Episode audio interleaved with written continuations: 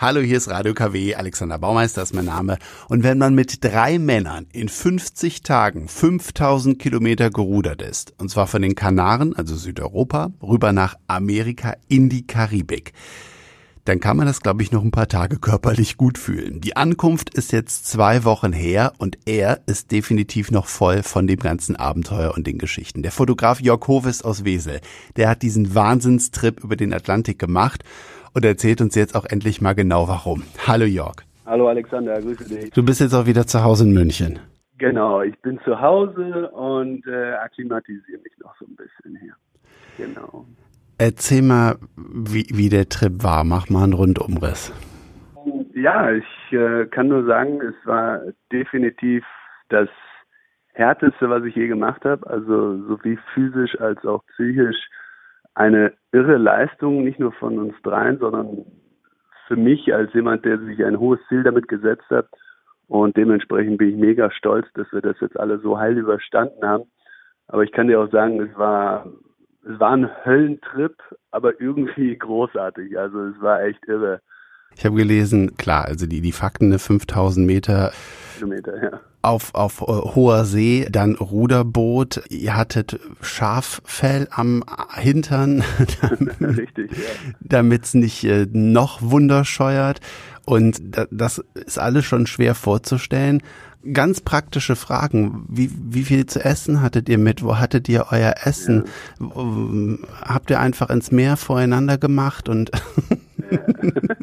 es sind so viele Sachen genau. ohne die körperlichen Querelen, die in einem Kopf ja. rumgehen, wenn man sich das überlegt. Ja, also man muss sich vorstellen, so eine Aktion oder so eine Expedition wird natürlich Jahre vorher äh, geprobt und vorbereitet und natürlich auch viele Sachen müssen trainiert werden und wir haben uns echt, echt sehr gut vorbereitet. Wir waren super fit. Aber es gibt auch Sachen, die kann man einfach nicht im Vorfeld ja, simulieren, ja. Und wenn wir jetzt äh, vielleicht mal an das Lustige zuerst denken, wie geht man auf Toilette? Das ist dann ein ganz rudimentärer Vorgang, der einfach in einem Eimer endet und diesen Eimer, den kippt man über Bord, ja, anders geht das auch nicht. Das Ganze findet natürlich auch nicht in der Kabine statt, sondern einfach draußen auf dem Deck. Und da muss man natürlich gucken, dass man trotzdem noch angeschnallt ist an der Safety Line und ähm, ja, aber das kriegt dann, wir waren zu dritt und ähm, man, man verliert schnell jegliche Schamgefühle und irgendwie wurde das nach Tagen oder nach wenigen Tagen schon das Normalste von der Welt, einfach diesen Eimer zu benutzen. Und ähm, wir haben dafür extra eine wunderschöne Klobrille aus äh, Holz anfertigen lassen, damit es nicht ganz so umständlich ist, auf diesen dünnen Toilettenrand zu sitzen oder Eimerrand. Genau, und äh, so funktioniert das ja.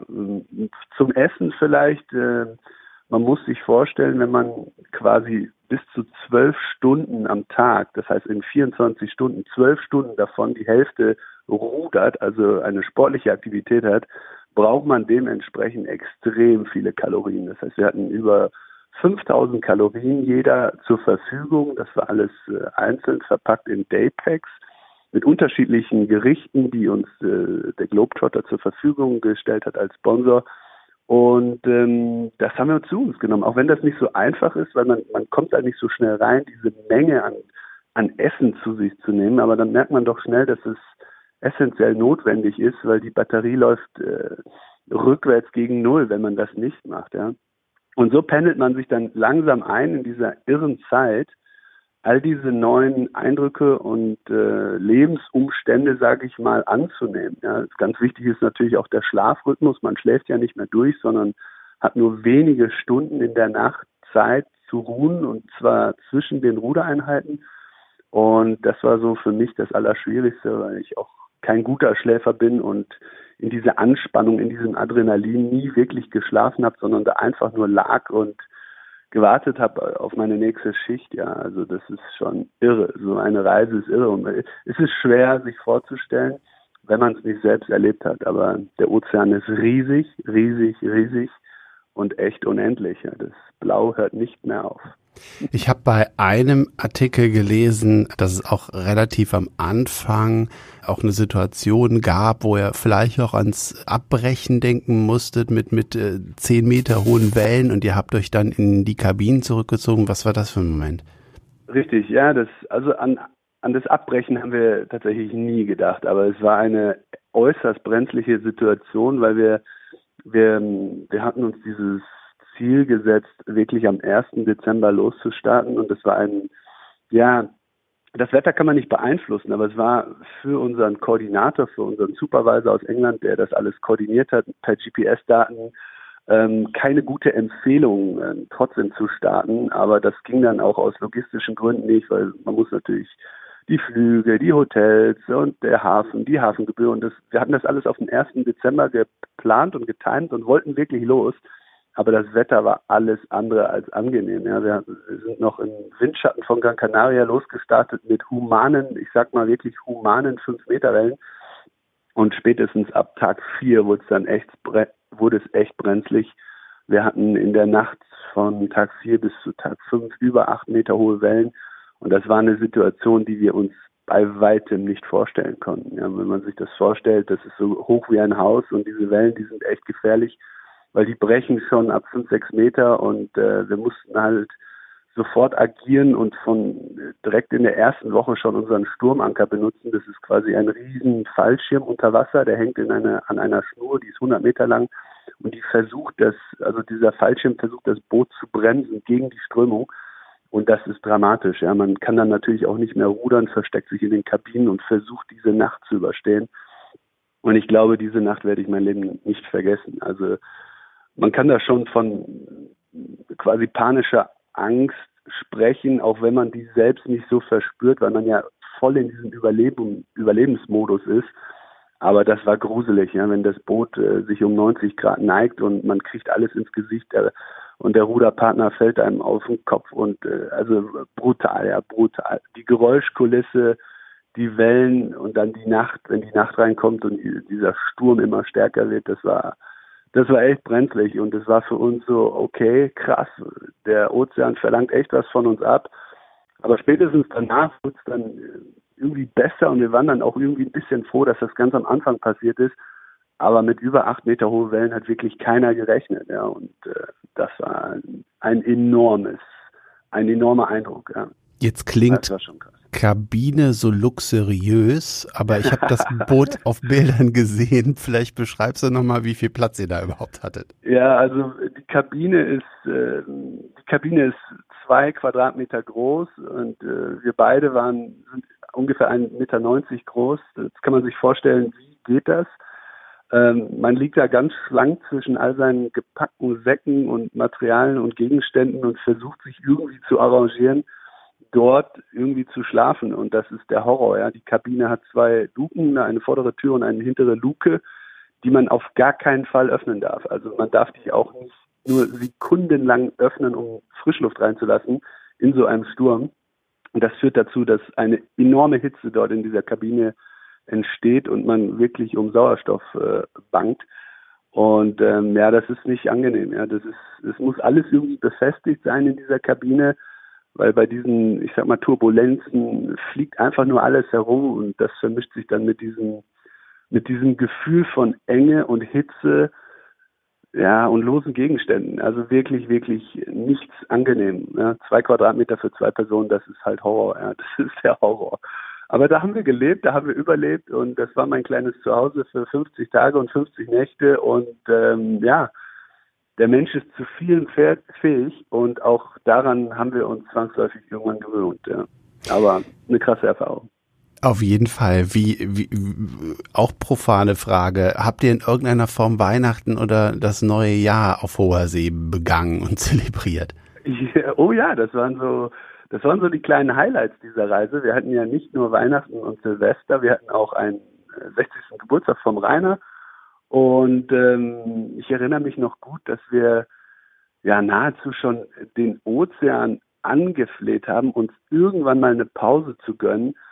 Ähm, wir hatten so ein bisschen auf Flaute gehofft, dass endlich mal die See ruhig wird. Und das kam dann tatsächlich wie so ein magischer Moment zum ersten Mal an Weihnachten. Also an Weihnachten war das zum ersten Mal ruhig und äh, ich hatte das ein bisschen vorbereitet. Ich hatte so Weihnachtsmützen mitgebracht, davon wussten die anderen nichts.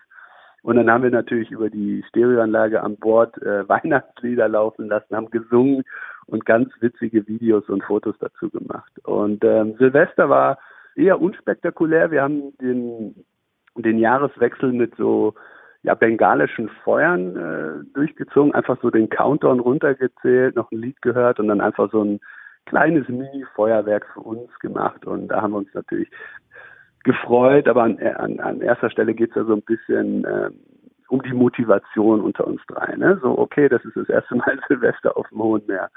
Ja, und der Geburtstag, der war auch cool. Da haben wir eine kleine Überraschung für den Rainer gehabt, einen kleinen Kuchen gemacht und äh, kleine Geschenke übergeben. Aber wie gesagt, das sind so ganz banale Dinge, die eigentlich der Motivation äh, zugutekommen, dass wir genau jetzt bemerken, wo wir sind und was wir machen. Ne? Was war das erste, nachdem ihr den Atlantik überquert habt, äh, auf Barbados, was ihr gemacht habt? Ähm, ich würde sagen, eine, eine Explosion der Gefühle ähm, zwischen, ja, man, man kann sich das nicht vorstellen. Es gleicht schon quasi einer Mondlandung, die man durchzogen hat, wo man aber selbst nicht als Astronaut landet, sondern als Alien. Weil da, wo man landet, äh, begegnet man einer Welt, die einem auf einmal so fremd ist und diese Eindrücke und alles ist so unfassbar merkwürdig, weil man sich so an das Meer gewöhnt hat. Also ein unbeschreibliches Gefühl der Erleichterung, der Freude, aber natürlich auch Tränen. Wir haben vor Freude geweint und ähm, einfach ein irres Gefühl. Ja, das erste, was wir dann gemacht haben, ich erinnere mich noch gut, da kam eine eine Kellnerin von dem Yachthafen, die hat mir ein eiskaltes, beschlagenes, mit Eiswürfel gefülltes Mineralwasserglas gegeben. Und das war so unbeschreiblich irre, das in der Hand zu halten. Und ich habe einen kleinen Schluck nur genommen und ich habe es dann gar nicht genießen und trinken können, weil es viel zu kalt war für mich und viel zu, weiß nicht, ich habe mir das ganze Glas dann einfach über den Kopf geschüttet und auch das war herrlich, genau. Und äh, ein paar Sekunden später stand eine andere Kellnerin dort und die hat uns dann Mango und Ananas gegeben. Und ich erinnere mich noch, dass ich da wie ein Kind zugegriffen habe und mir das alles gleichzeitig in den Mund gesteckt hat. Unfassbar. Man kann diese Entbehrung, diese Entbehrung sich nicht vorstellen. Es hat viel was mit Demut zu tun, wenn man erstmal realisiert, was man alles vermisst, wenn man realisiert, was man alles begehrt. Und das ist ein unfassbares Gefühl, ja. ja.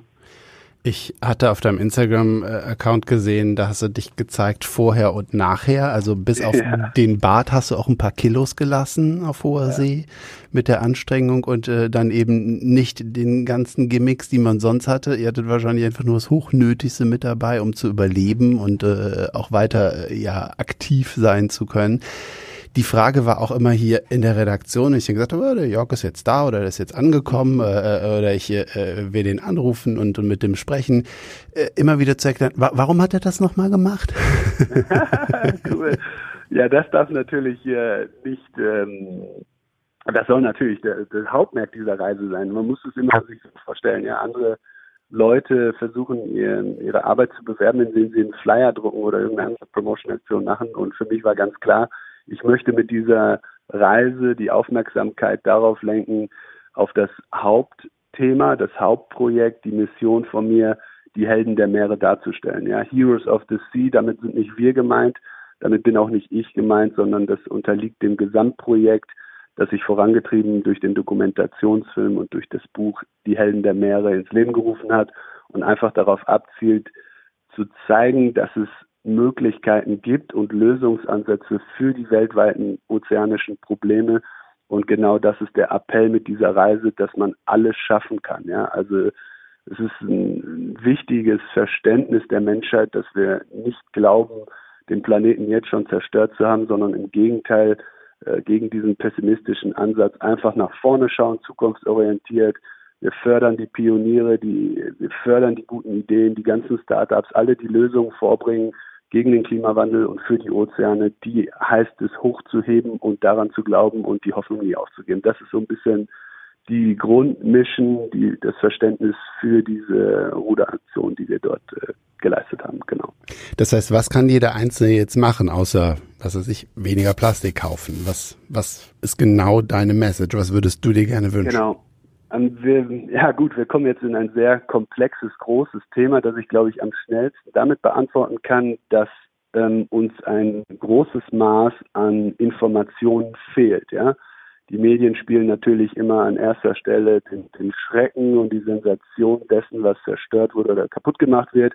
Aber meine Aufgabe war es in den letzten drei Jahren genau dieses diese Kontroverse, dieses Gegenteil dessen äh, zu finden und zu erläutern und zu analysieren, indem ich zeige, okay, für die Plastikthematik gibt es diese Lösung. Ja, das hat jetzt viel mit mit äh, Recyclingkreisläufe und Wiederherstellung und sowas zu tun. Aber wir haben auch Lösungsansätze für die ähm, illegale Fischerei zum Beispiel oder für den Schutz der Korallenbänke oder für den CO2-Ausstieg, für den Klimawandel. Und all diese einzelnen komplexen Teillösungen ergeben eine große Summe vieler Lösungen, über die wir uns einfach informieren müssen. Und genau das ist meine Mission, mein übergeordnetes Ziel, hierzu eine Datenbank im Internet zu erschaffen, in dem der User später eine Möglichkeit hat, genau das einzusehen, wie, äh, wie man, man muss sich das so vorstellen, wie so eine Mischung aus Wikipedia und Google Earth, aber für die Ozeane, dass man sagt, okay, wow, hier kann ich was lernen, hier kann ich meinen mein Wissensstand erweitern und vor allem hier kann ich direkt helfen, hier kann ich mein, ich sag mal, mein Tribut, meine Möglichkeit ähm, vollziehen, auch selbst einen Schritt dorthin zu verbessern oder zu tätigen, die Erde ein bisschen besser zu machen durch meinen eigenen Einsatz, genau. Wer sich äh, für mehr von deinem Abenteuer ähm, über den Atlantik interessiert, der kann dich auch Ende des Monats in Wese äh, erleben im Kulturspielhaus Scala. Da bist du. Ich glaube, Karten gibt's für ein bisschen über 20 Euro. Ja, das, und man muss sich, glaube ich, sehr beeilen, weil ich, so, soweit ich mitbekommen habe, gibt's da schon fast gar keine Karten mehr. Also äh, ran ans Telefon, ran ans Internet, genau. Das wird, das wird quasi die Premiere.